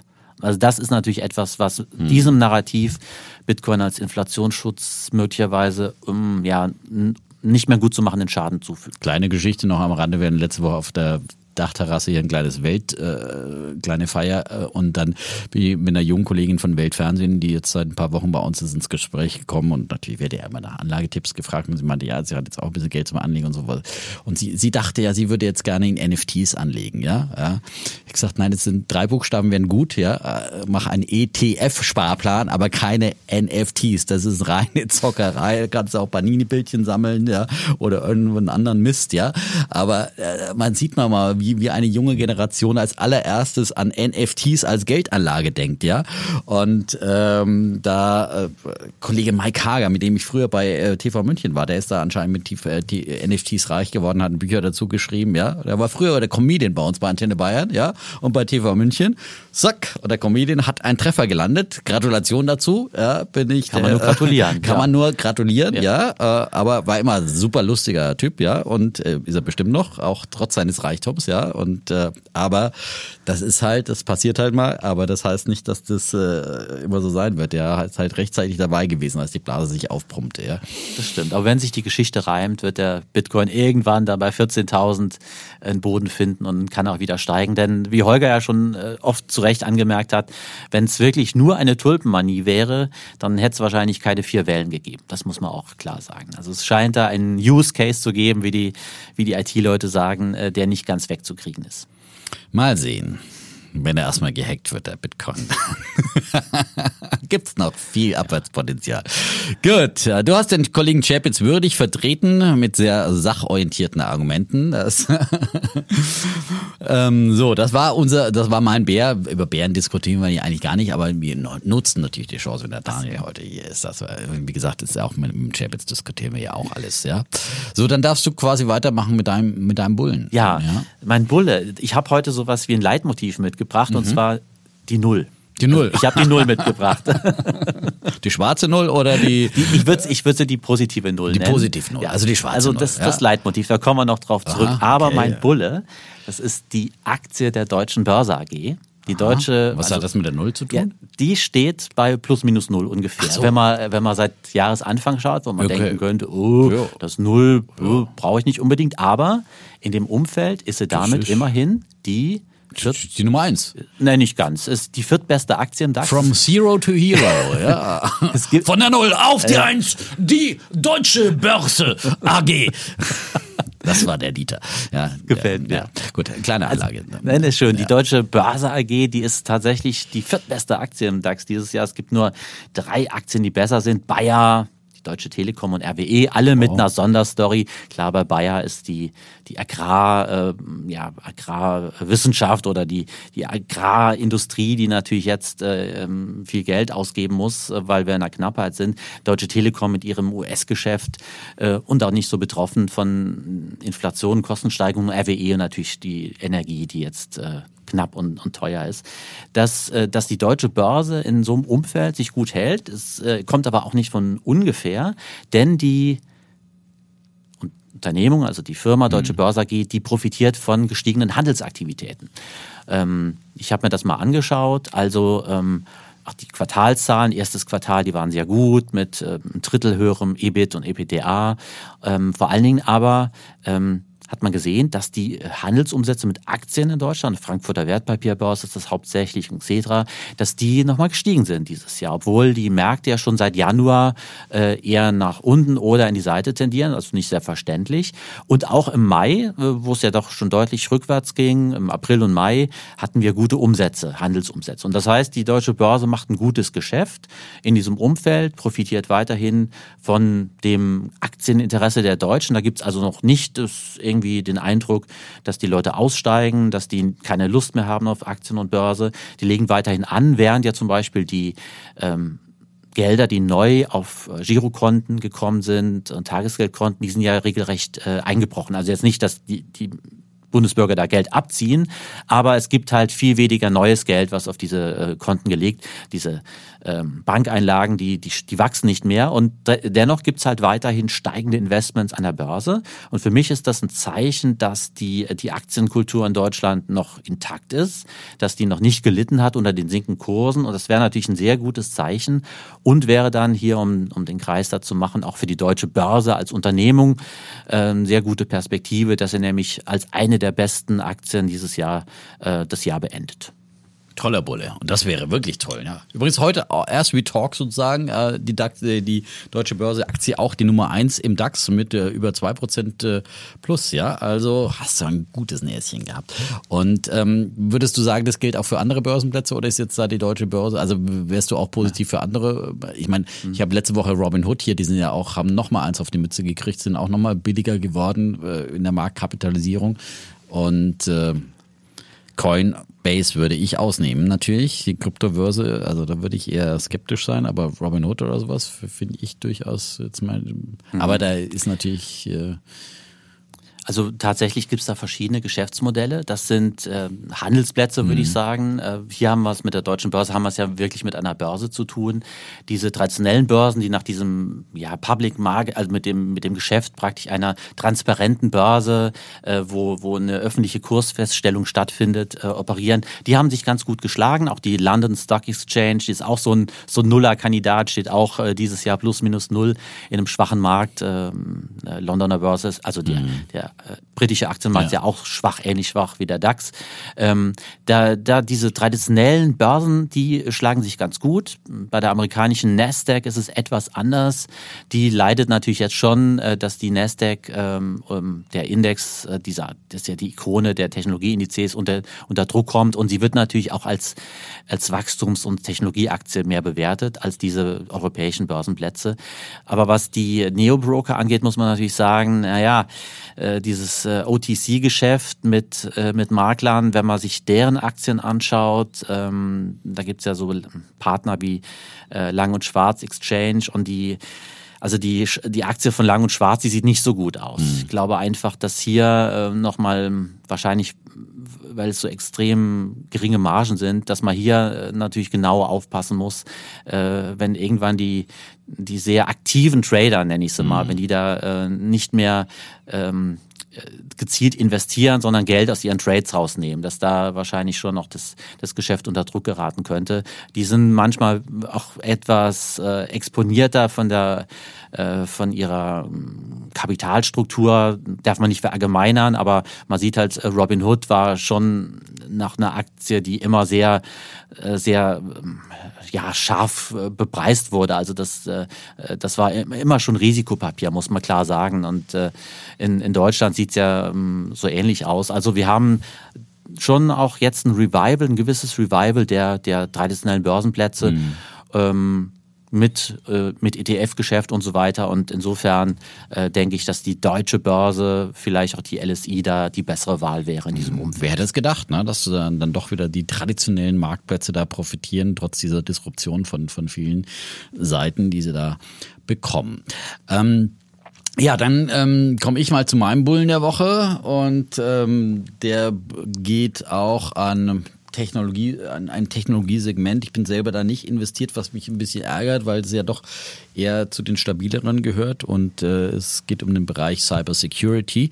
Ähm, äh, profitiert natürlich ähm, von der Zeitenwende im Rahmen auch des Ukraine-Krieges, weil jetzt plötzlich natürlich die Cybersicherheit eben auch ähm, ganz anders wertgeschätzt wird insgesamt, auch vor allem von staatlicher Seite. Die Bundesregierung plant ja da auch an einem an einer neuen Strategie äh, für Cybersicherheit in Deutschland, äh, soll noch vor der Sommerpause vor, vorgelegt werden. Der Spiegel hatte schon mal äh, vorab berichtet, dass das Bundesinnenministerium allein bis 2030 da allein für Modernisierung von, von Netzen und, und dergleichen Behörden, Ministerien äh, und auch beim Außenministerium und anderen für äh, Breitband, Mobilfunk, für Polizei und Einsatzkräfte. Allein für diesen Bereich und für mehr Sicherheit in diesem Bereich ähm, schon zweistelligen Milliardenbetrag veranschlagt und ähm, da muss, kommt ja sicher noch, noch mehr, auch im Bereich natürlich der Bundeswehr, auch wenn es jetzt in diesem 100 Milliarden Paket ja nicht so richtig explizit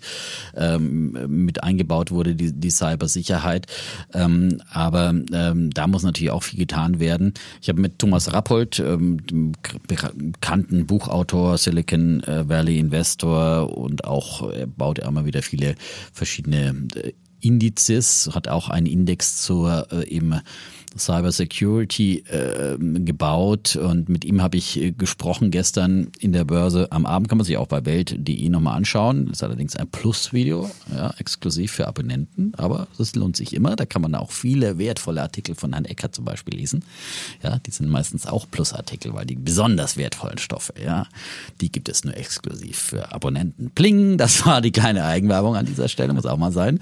Ähm, aber Thomas Rappold schätze ich sehr als äh, wirklich äh, ist auch übrigens immer bekennender Weltleser. Ich muss mir erst mal anhören, was, was er jetzt dann immer äh, vom, Decker, vom Eckert und vom Chapitz gelesen hat. Und ähm, wir schreiben viel, muss man wir dazu. Viel. Das ja, ist, ja, das ist, schreibt viel. Das, das ist sehr, ab und zu gibt es auch mal Kritik daran. Ich sage immer, ich gebe es weiter. Nicht an dieser Stelle. Viel ja. Content. Ja, ja, ja.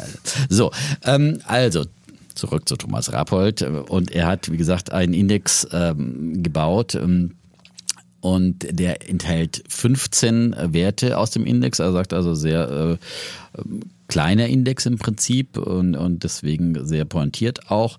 Ähm, und er sagt halt, Cybersecurity ist eine Querschnittstechnologie der Digitalisierung und je mehr digitalisiert wird in allen Bereichen, Industrie 4.0, autonomes Fahren und, und überall anders in den Behörden und so weiter und so fort, desto mehr wird natürlich auch äh, insgesamt die Cybersecurity ganz zwangsläufig profitieren.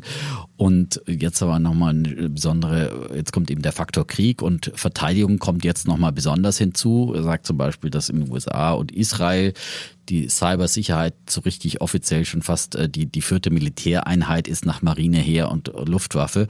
Und äh, ja, in Deutschland, Europa entdecken wir das jetzt auch immer mehr und mehr, eben durch die Sorgen auch vor russischen Hackerangriffen und so weiter. Und ähm, er sagt auch, dass halt die Firmen, gerade in Deutschland, vor allem der deutsche Mittelstand, da noch total hinterherhinken und unterrepräsentiert sind, nicht nur in der Digitalisierung, sondern auch bei der Cybersicherheit. Da gibt es also viel Investitionsbedarf, sowohl im öffentlichen Sektor als auch im privaten Sektor. Und ähm, er sagt halt auch durch gerade diese öffentlichen Investitionen ist natürlich Cybersecurity auch ein Bereich, der relativ rezessionssicher ist. Jetzt gerade in den Zeiten, wo wir darüber sprechen, ob eine Rezession kommt, äh, dann sparen vielleicht schon die Firmen auch mal bei der der einen oder anderen IT-Ausgabe, aber bei der Cybersicherheit zu sparen, das wäre dann wirklich sträflich und von daher kann es gut sein, vor allem durch die vielen öffentlichen Ausgaben, die in diesem Bereich drängen, die sind ja eben da nicht äh, konjunkturabhängig, ist es vielleicht auch eine gute Idee im Technologiebereich oder so denke ich äh, zu investieren und doch einigermaßen eine gewisse Rezessionssicherheit zu haben. Natürlich von Gesamtmärkten werden die auch mal mit runtergerissen, das ist ja auch keine Frage, aber äh, relativ äh, vielleicht etwas besser dazustehen als, als andere Technologieaktien. Aktien. Ähm, in diesem Cyber Security Performance Index, äh, den Rappold äh, gebaut hat, äh, da sind wie gesagt 15 Werte. Ich, ich nenne mal die, die größten: CrowdStrike, Tenable, Scale, Okta, Qualys, Palo Alto Networks, CyberArk Software und so weiter und so fort. Ähm, ich habe ihn gefragt nach äh, drei Favoriten. Ich wollte jetzt nicht sagen, das jetzt die Top-Favoriten, aber drei hat er bei mir in der Sendung vorgestellt. Es waren CrowdStrike, da sagt er, weil die viel auch Absicherung mit künstlicher Intelligenz, auch was äh, künftige Bedrohungen anbelangt, äh, da ähm, anbieten. Palo Alto Networks ist ja quasi der Klassiker, der ihm einem sogar vor als erstes einfällt. Da sagt er, das ist für ihn eine Art SAP im Bereich Cyber Security ähm, und sie machen auch viel Cloud-Absicherung im Bereich äh, Firewalls. Und er hat noch VeriSign genannt als größten Anbieter für Domain-Registrierungen und diese Domains, die die anbieten und verwalten, die müssen ja auch abgesichert werden. Und äh, plus für VeriSign ist auch noch Warren Buffett ist dort der größte Aktionär und es ist äh, ja auch so ein permanentes Cashflow-Modell. Gerade über die Domains kriegt man ja, das ist ja so eine Art ja, Mautgebühren, was man da kassiert. Also regelmäßige Einnahmen ist natürlich sehr stabiles sehr stabiles Geschäftsmodell. Cyber Security Index gibt es als Zertifikat äh, von Von Tobel, wer sich das mal anschauen will. Ähm, das hat die, die Wertpapierkennnummer, jetzt muss ich ja mal größer machen. Mhm. Ist das ein V? Na, ist das wenn die Lesebrille zu klein ist. VS5ZCS. Allerdings, was mir so nicht gefällt, an dem ist es doch eine relativ hohe jährliche äh, Managementgebühr von 1,2 Prozent. Das ist schon, und ist es halt ein Zertifikat. Das ist ja immer die Geschichte, dass es eine Inhaberschuldverschreibung ist, wo man, äh, wenn der Emittent im unwahrscheinlichen Fall äh, pleite gehen sollte, dann möglicherweise Probleme hat, dann äh, alles wieder zurückzukriegen. Es gibt als Alternative dazu ja auch immer noch den äh, sehr bekannten ETF von Wisdom Tree Cyber Security der ist allerdings ganz anders gebaut, äh, hat viel mehr Werte, 29 Positionen. Da sind die größten Positionen zum Beispiel Cloudflare, Datadog, CrowdStrike, Palo Alto. Also viele der großen sind auch da parallel drin. Ping Identity und so weiter und so fort. Kann man sich auch mal genauer anschauen. Bei Just ETF und so weiter kann man sich ja auch immer ETFs genauer anschauen, auch was ihre Zusammensetzung und so weiter anbelangt. Das sind also zwei Ideen äh, oder auch ein paar Einzelaktien, Ideen aus dem Bereich Cybersecurity. Ja. Ähm, Weißt du, was für ein Emittent das ist bei dem äh, Zertifikat? Welcher Emittent da? Ähm, Vontobel. Ah ja, okay. Genau, Vontobel also, aus der ich, Schweiz. Ich habe ja vornehm äh, nämlich Einzelaktien, aber Cybersecurity ist tatsächlich ein Bereich, wo ich auch auf ETFs und solche Produkte setze, einfach weil äh, das meistens kleinere, mittelgroße Firmen sind. Und wenn eine Firma dann mal ein Problem hat mit ihrer Security-Software mhm. oder nicht so secure ist, wie man das von einer Security-Firma erwarten würde, dann kann es natürlich da auch ganz schön äh, abwärts gehen, Absolut. zumal die jetzt im Tech-Bereich sind. Äh, deshalb tatsächlich da in dem Bereich investiere ich auch dann über einen Korb von Aktien. Ah ja. Sehr gut, der berufene Investor, ja. Aber gut, dass du da dabei bist, aber das ist ja auch was nach deinem Geschmack, ne? So regelmäßige Erträge, nicht so extrem, kein Technoschrott. Ja? Daniel Eckert ist ja der Erfinder des Begriffs Technoschrott-Imperium von Defner. Ja, das hat der Chapitz ja sich dann zu eigen gemacht. Aber erzählen wir da mal andermal. Unsere Zeit rennt tatsächlich ja, schon. Wir haben ja auch viel zu erzählen. Ne? Knappes halbe Stündchen so ist. Geblieben, ich, deswegen. ich bin wirklich kein Tech-Investor. Deshalb passt unser Thema des Tages heute auch so gut. Ja, das ist so ungefähr das Gegenteil von. War das jetzt eine elegante Überleitung? Oder? Sehr elegant, so, ja. ja. Das war auf jeden Fall eine Überleitung. Ja, das ist, äh dann Ach so, quasi, wir kommen vom Elefant zum Ringelschwänzchen schon zum so äh, Jetzt über diesen ja. Überleitungsflug landen wir jetzt. Da geht es mhm. nämlich um, ich habe es ja schon angekündigt, Leitmotiv heute ist die positive Null, um eine Anlageklasse, die seit Jahresanfang wiederum plus minus null steht, zumindest in Dollar. Es geht nämlich um das Gold.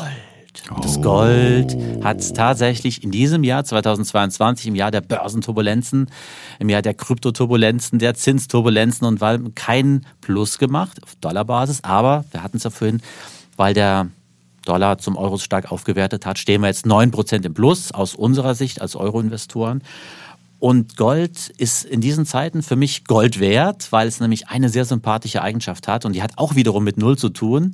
Es hat nämlich fast gar keine Korrelation mit Aktien. Und eigentlich ist das Jahr 2022 dafür auch äh, typisch, weil ja der Aktienmarkt geht runter, Gold schert sich nicht groß. Manchmal geht der Aktienmarkt auch hoch, dann schert sich Gold auch nicht.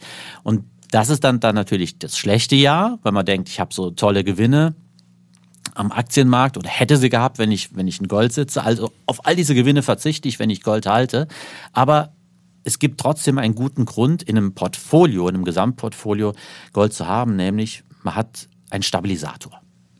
Denn es gibt diese Jahre, da steigt der Aktienmarkt, das sind die meisten Jahre. Es gibt aber auch mal Fälle, da geht es am Aktienmarkt runter und vieles andere verliert auch. Dieses Jahr verlieren ja zum Beispiel auch Anleihen mächtig. Also da gibt es ja auch teilweise zehnstellige Kursverluste bei Anleihen. Aber Gold liegt halt stabil.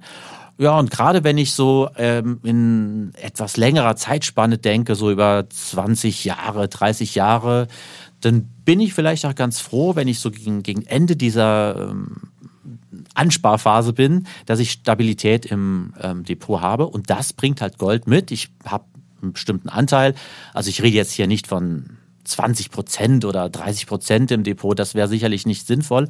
Aber wenn ich so einen, so einen Anteil von 5 bis 10 Prozent meines Portfolios, meines Portfolios im, im Gold habe, dann habe ich halt einen Stabilisator und ich habe das mal durchgerechnet, wenn man zum Beispiel so, ein, so eine ganz simple Aufteilung gemacht hat, äh, deutsche Aktien, DAX seit DAX-Gründung 1987 und, und Gold im Portfolio, dann hat man dank dieser Ausgleichsfunktion von Gold tatsächlich nur vier Jahre gehabt, ähm, in dem das gesamte Portfolio stärker im Minus war. Also wir reden jetzt hier von einem stärkeren Minus als 5 Prozent. Das waren die schlimmen Jahre 2001, 2002. Das war dann 2008 natürlich in der Finanzkrise.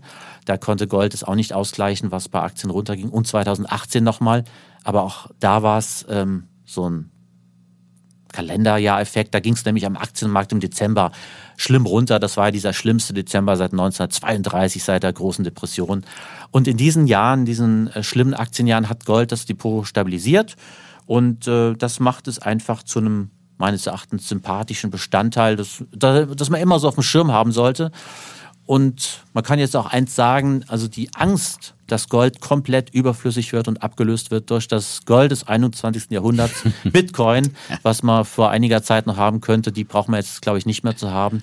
Also Gold ist da, äh, wird weiter wertgeschätzt und es erfüllt seinen Zweck muss man sagen. Also das ist jetzt unser Diskussionsthema und äh, deswegen äh, muss ich gleich sagen, also da im Vergleich zu Bitcoin bin ich beim Gold viel, viel altersmilder geworden. Ja, ich habe äh, auch in den Anfängen des Podcasts, das haben wir sogar in unserem Trailer drin, haben wir uns auch schon mal über Gold richtig gefetzt. Ähm, mittlerweile sage ich, okay, bevor ihr Bitcoin anfasst und so pseudo-digitales Gold, dann lieber, lieber ein bisschen Gold und wenn ihr ruhig schlafen könnt damit, dann wegen mir fünf bis zehn Prozent wegen mir im Depot Gold. Äh, gleichwohl glaube ich einfach, dass Gold einfach äh, langfristig die Aktien nicht schlagen kann. Es ist auch so, wenn man sich eben die, die, die langfristige äh, Renditevergleiche anschaut, ganz langfristiger Natur, ist dann einfach schon äh, der breite Aktienmarkt auch ein Ticken besser einfach immer und fährt man damit besser. Ähm, und da gab es äh, einen Vergleich zum Beispiel, den Statista auch auf seiner Seite hat, die haben halt einmal die, äh, die großen Jahrzehnte, letzten fünf Jahrzehnte quasi von 1970 und was ja äh, eben diese berühmte Inflationszeit war bis äh, 2020 sich angeschaut und äh, da in der Zeit hat äh, Gold einen nominalen äh, Zuwachs von 6,45 Prozent im Jahr gehabt. Das ist schon sehr, sehr ordentlich. Äh, aber der MSCI World Index, äh, der war eben doch noch ein Ticken besser. Der war dann eben bei, ähm, bei sieben Prozent. Und ähm, das ist natürlich dann auch ein halbes Prozent, äh, halber Prozentpunkt. Der macht dann eben auch äh, was aus. Das habe ich jetzt nicht ausgerechnet, was das dann quasi, wenn man da irgendwie eine Summe angelegt hätte. Aber durch den Zinseszinseffekt über so lange Zeit kommt dann schon was zusammen. Aber wenn die Leute dann da fünf Jahrzehnte ruhig schlafen konnten, dann sollen sie ihr Gold da im Depot haben. Ähm, grundsätzlicher Natur. Und in der Tat hat man in diesen Zeiten auch gesehen, dass es bei, bei Jahrzehnten, wo es schwache äh, Aktienmärkte gab, äh, zum Beispiel dann von 2000 bis 2009, wo der MSCI dann minus 3,8 Prozent gemacht hat, der Goldpreis 10 Prozent zugelegt hat, aber eben eben, äh, eben 90, in den 90ern, da hat halt äh, dann äh, der MSCI 13 Prozent zugelegt. Ähm, pro Jahr immer und, und, und, und Gold äh, wirklich äh, negative nominale Rendite gehabt pro Jahr von 1,7 Prozent. Und ähm, von daher von daher ist da wenigstens dieser negative Korrelationseffekt, äh, das ist auf jeden Fall was, was ein Wert ist äh, und eine gewisse Stabilisierung darstellt. Aber grundsätzlich halte ich es dann einfach mit Warren Buffett, der sagt, Gold wird aus dem Boden in Afrika oder irgendwo sonst in der Welt ausgegraben, dann schmelzen wir es ein, graben ein anderes Loch, verstecken das Gold wieder darin und bezahlen dann Menschen, um darum herumzustehen und es zu bewahren bewachen. Gold sei einfach unnütz, so Buffett weiter. Wenn Marsmenschen das sehen, dann würden sie sich am Kopf kratzen, was wir mit unserem Gold machen. Weil Gold hat halt, ich meine, die Nachteile von Gold sind ganz offenkundig. Es ist halt auch dann so ein Mythos und der Mythos hält sich jetzt schon länger als der Bitcoin-Mythos und wurde auch nicht so entzaubert. Aber letztendlich der reale Wert von Gold, es gibt da halt auch keinen richtig inneren Wert, weil ähm, Gold eigentlich kaum gebraucht wird auf dieser Welt. Äh, es ist schön anzuschauen, man kann sich schön um den Hals hängen und mein Ehering wird auch aus Gold sein. Aber ähm, ja. Habe ich dann aus, doch ein bisschen aus was. Aus was ja. sonst? Ja, für die, was, die letzte. aus was sonst? Die letzte Flucht, ja.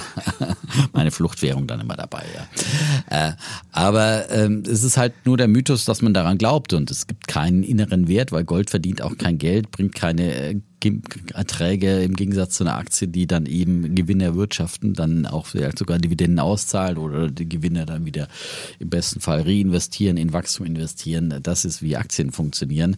Deswegen eben ist Warren Buffett ja ganz klar auf der Aktienseite. Und ähm, Gold ist eben dann e-, eben mehr Spekulation. Und es gibt, wenn es keinen inneren Wert gibt, gibt es halt immer nur Angebote, Nachfrage, Käufer, Verkäufer, die den Markt da unter, unter sich dann ausmachen. Und äh, ja, äh, dass es äh, über so viele Jahrtausende so funktioniert, dass man jetzt immer statt einer römischen äh, Toga sich, oder Toga, wie heißt das, der römische Gewand? Toga, die, das berühmte Toga-Beispiel. Ja, Aber ich habe es ja. mit eigenen Zahlen aus dem römischen äh, Museum in Trier mal nachgerechnet ja? und es hat nicht funktioniert. Hat nicht funktioniert. Also, zumindest war zwar, war okay. zwar nur römische Hauptstadt Trier mhm. im, im, dritten Jahrhundert, aber. Ja gut, da waren die Mode, vielleicht war das so ein besonderer Modenschöpfer oder was. Das ist schrecklich mit Historiker, die dann wirklich diese, diese äh, Klischees immer mal nachrechnen, ob es wirklich so war. Mhm.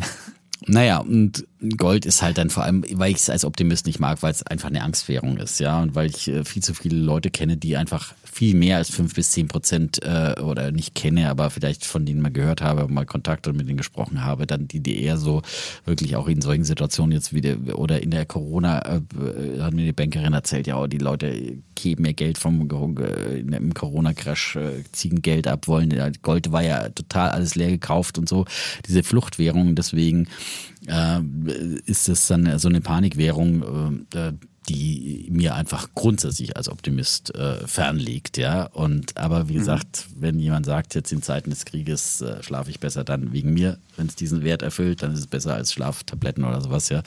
Also, die also, von Costolani, dann lieber bevor man tablettensüchtig wird, doch lieber ein bisschen Gold ins, ins Depot legen. Ähm, aber die großen Sprünge sich davon nicht erhoffen, aber wenigstens ist annehmbar. Aber man darf auch nicht vergessen, es ist auch schon, hat sich auch schon halbiert von in, in früheren Zeiten mal vom Höchstkurs zum, zum fast, äh, ja.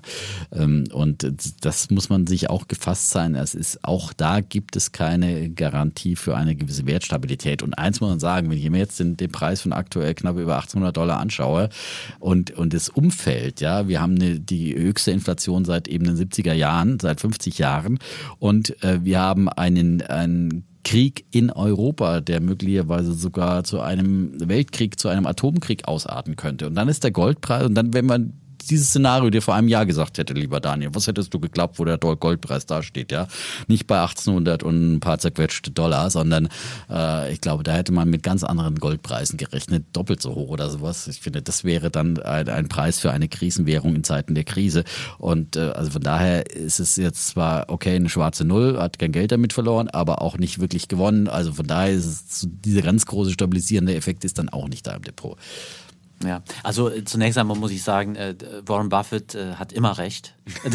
und, und, mit Warren Buffett, du, also meine Frau und Warren Buffett haben immer recht. Und der, der Chef ja, ich, ich habe mich aber auch recht, viel zu wenig an, an Warren Buffett gehalten immer, ja. Also wenn wir immer auf Warren Buffett gehört hätten, dann würde ich nie ist, widersprechen. Äh, ja tatsächlich, Gold hat auch schon stark verloren. Es gab schon Gold-Hypes wie 1980, als es ist eine meiner ersten Finanzerinnerungen, als wirklich so ein, so ein Craze da war, wie, wie zwischenzeitlich mal mit Bitcoin, dass, dass alle glaubten, ohne Gold äh, braucht man praktisch gar nicht mehr aufzustehen, dass die Leute wirklich äh, von meiner Heimat im Saarland nach Luxemburg gefahren sind Krass. und sich damit mit Gold eingedeckt haben. Stimmt, äh, pro annum in den 80ern ja. minus 2,7 Prozent. Ja, das stimmt. Und also tatsächlich ist das natürlich eine bittere Erkenntnis und man muss und der MSCI, ja. weil ich gerade, ich habe die Spalte gar nicht erwähnt, weil das war die eigentlich die, die 18,5 Prozent der in den 80ern der MSCI-Welt pro Jahr. Ja. Nominale Rendite. Also, und man ja. muss auch sagen, es widerspricht ja auch der Theorie. Wenn, wenn man Gold als Rohstoff sieht,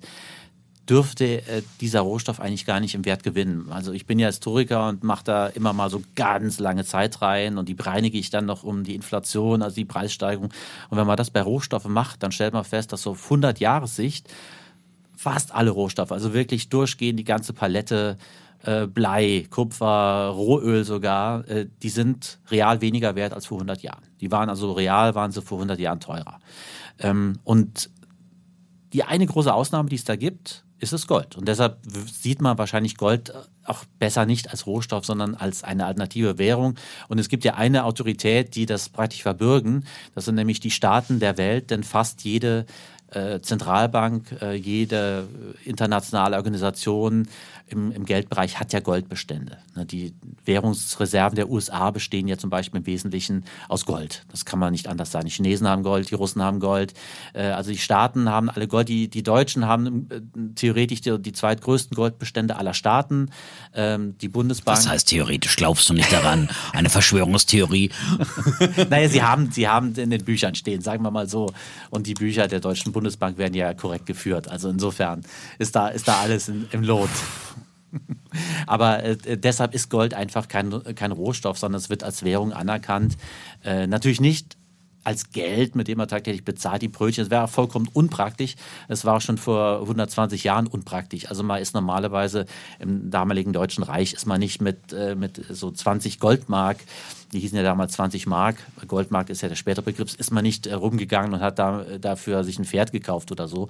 Äh, man hat meistens dann mit, mit Banknoten bezahlt. Und äh, die Gold, die Goldstück hat man damals schon eher sozusagen zum, zum Horten, zum Sparen genutzt.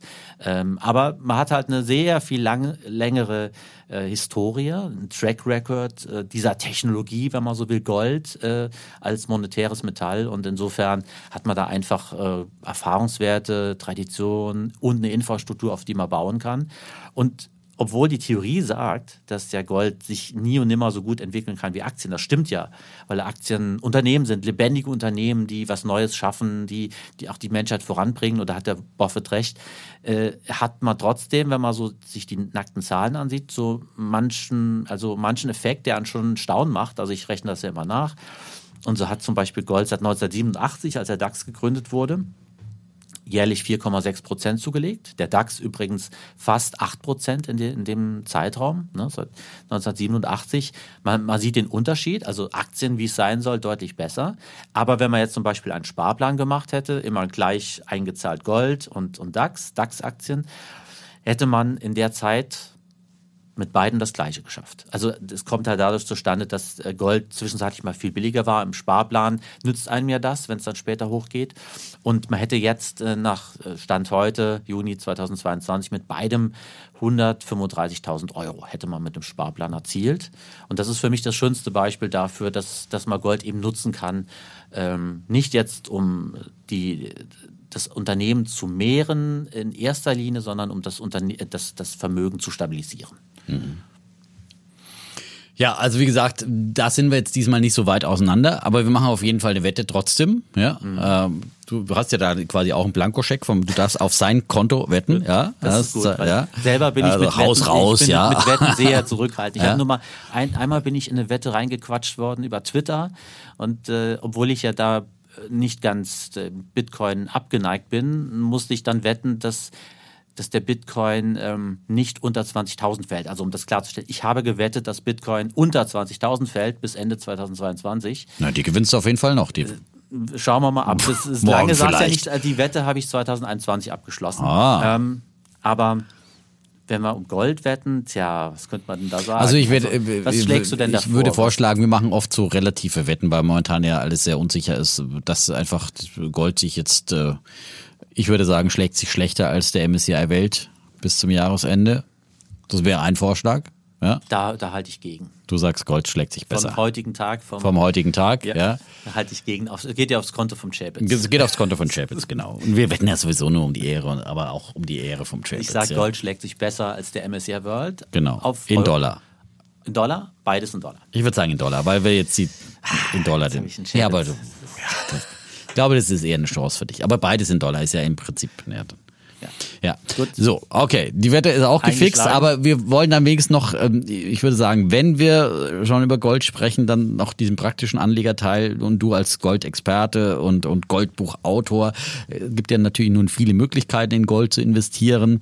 Äh, was spricht denn zum Beispiel dann für, für ein äh, Investment in Barren und ja, Münzen? Ja, also ja? So Würdest hat, du auf jeden Fall physisch dann in Gold investieren? So, so hat es angefangen. Ich habe mich von Dagobert Duck und seinem Geldspeicher inspirieren lassen. Und irgendwann war der äh, war der Keller dann voll.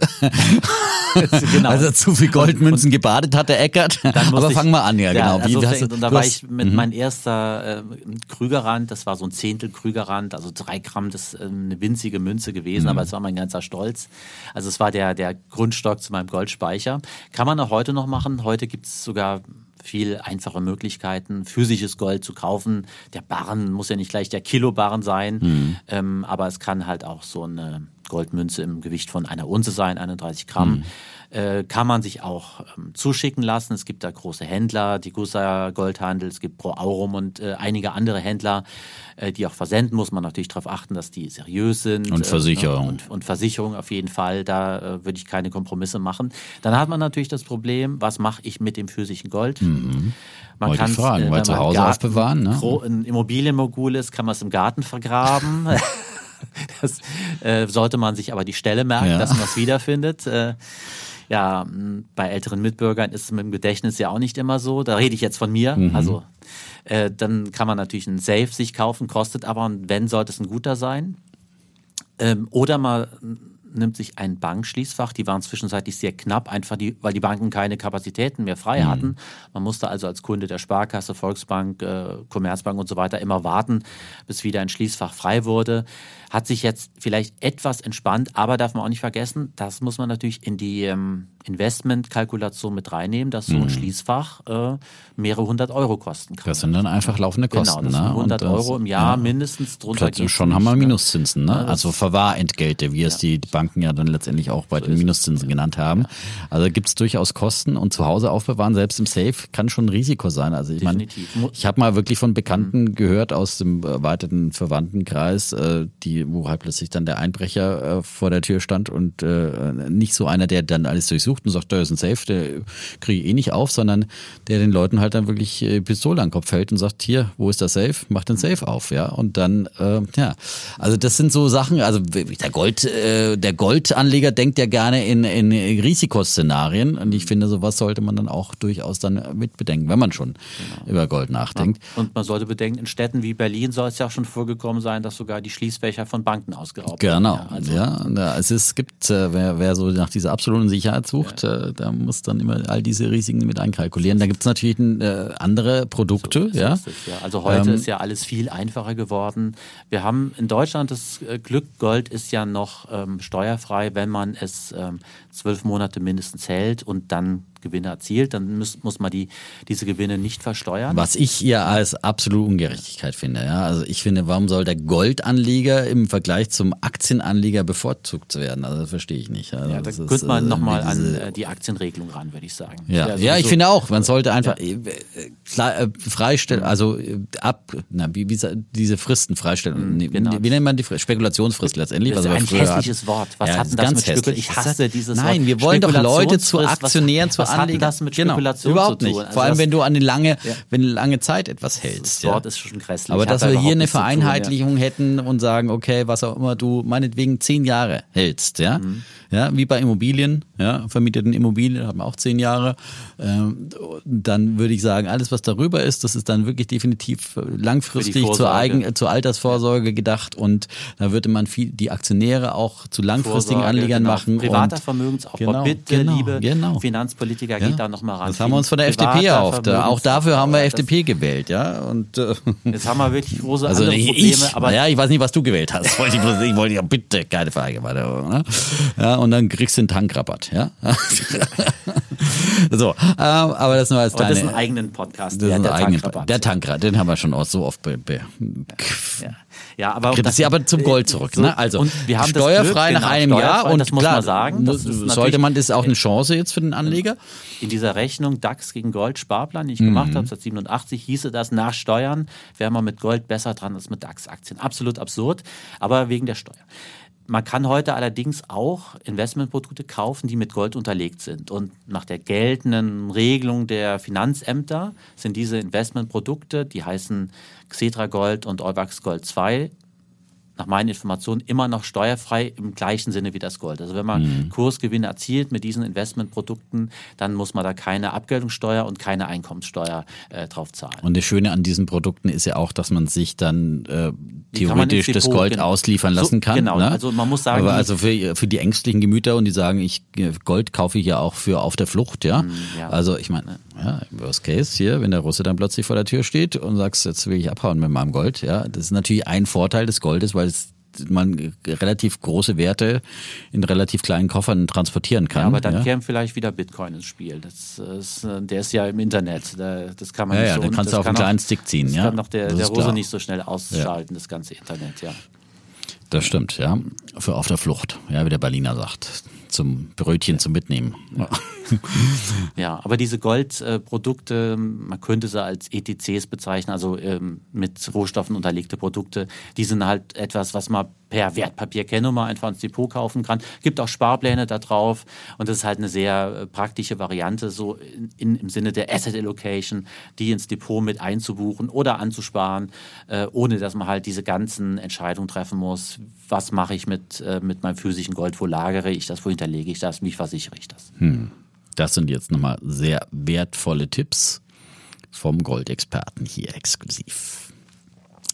Sehr, sehr schön. Dann ähm, haben wir, fällt dir noch was ein zum Gold?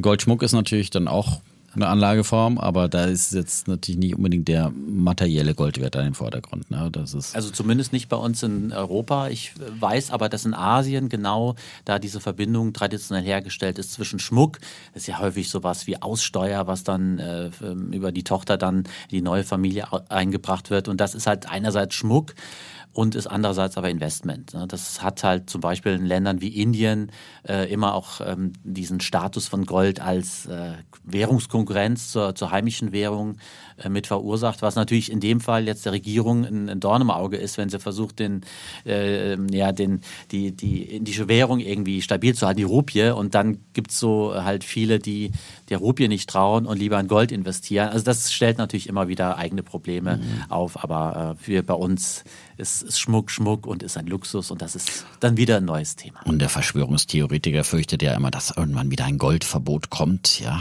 glaubst du dann sowas? Glaubst du, dass sowas könnte wirklich äh, eine realistische Drohung sein oder dass das Staaten sich sowas wieder, was es ja eben schon mal gab in der Historie durchaus?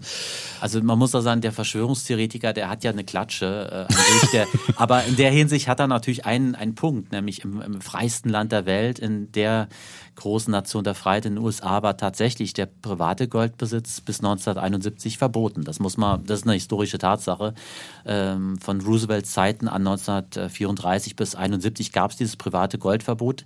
Das war eben die Zeit, als der Dollar noch mit Gold unterlegt war. Also man hat sich vorgestellt, Gold ist ist der Wertanker des Dollar. Und das, da gab es ja das berühmte Fort Knox und das ist damals gebaut worden, weil die Amerikaner in den 30er Jahren ihr, ihre privaten Goldmünzen abliefern mussten an die, an die Banken, an staatliche Stellen. Und diese, dieser enorme Goldschatz, den die amerikanischen Haushalte abgegeben haben, der wurde in Fort Knox ge, gelagert. Es war praktisch ein Symbol dafür, dass ja, man kann sagen, dass das Währungsmonopol des Dollar gesichert ist. Ne? Das ist wirklich diese Historie. Und äh, deshalb ist das ein Mythos, aber äh, tatsächlich ein Mythos mit einer, mit einer äh, wahren, mit einem wahren Kern. Aber heute, wenn ich, ich meine, so ein Goldverbot müsste ja, müsste ja beschlossen werden. Es müsste ja dafür eine, eine, eine politische Mehrheit geben im Bundestag. Und da sehe ich nicht, dass, dass wir schon so äh, totalitär wären im Gedanken, dass wir wirklich, den Besitz von, von privaten äh, Gütern äh, verbieten würden. Äh, zumal Gold ja nicht schadet und ja auch äh, als Industriemetall äh, ähm, verwendet wird und ja auch Tradition hat, einfach als, als Wertaufbewahrungsmittel.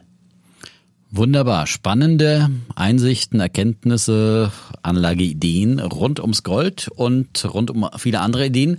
Hat super Spaß gemacht mit dir, Hat Daniel. Ich hoffe, dass du uns bald wieder auch mal bei Defner und Chapels beehrst. Ansonsten kann man dich regelmäßig bei Alles auf Aktien hören. Natürlich äh, in verschiedenen Konstellationen höre ich auch immer sehr, sehr gerne. Ja. Und ähm, Vielen herzlichen Dank. Danke dir. Und wir haben die Welt umrundet, muss man nochmal dazu sagen. Und äh, dann sagen wir Tschüss. Und Ciao. Wir bleiben Bulle. Und Bär. Defner. Und Eckart bzw. Chapitz Vertretung.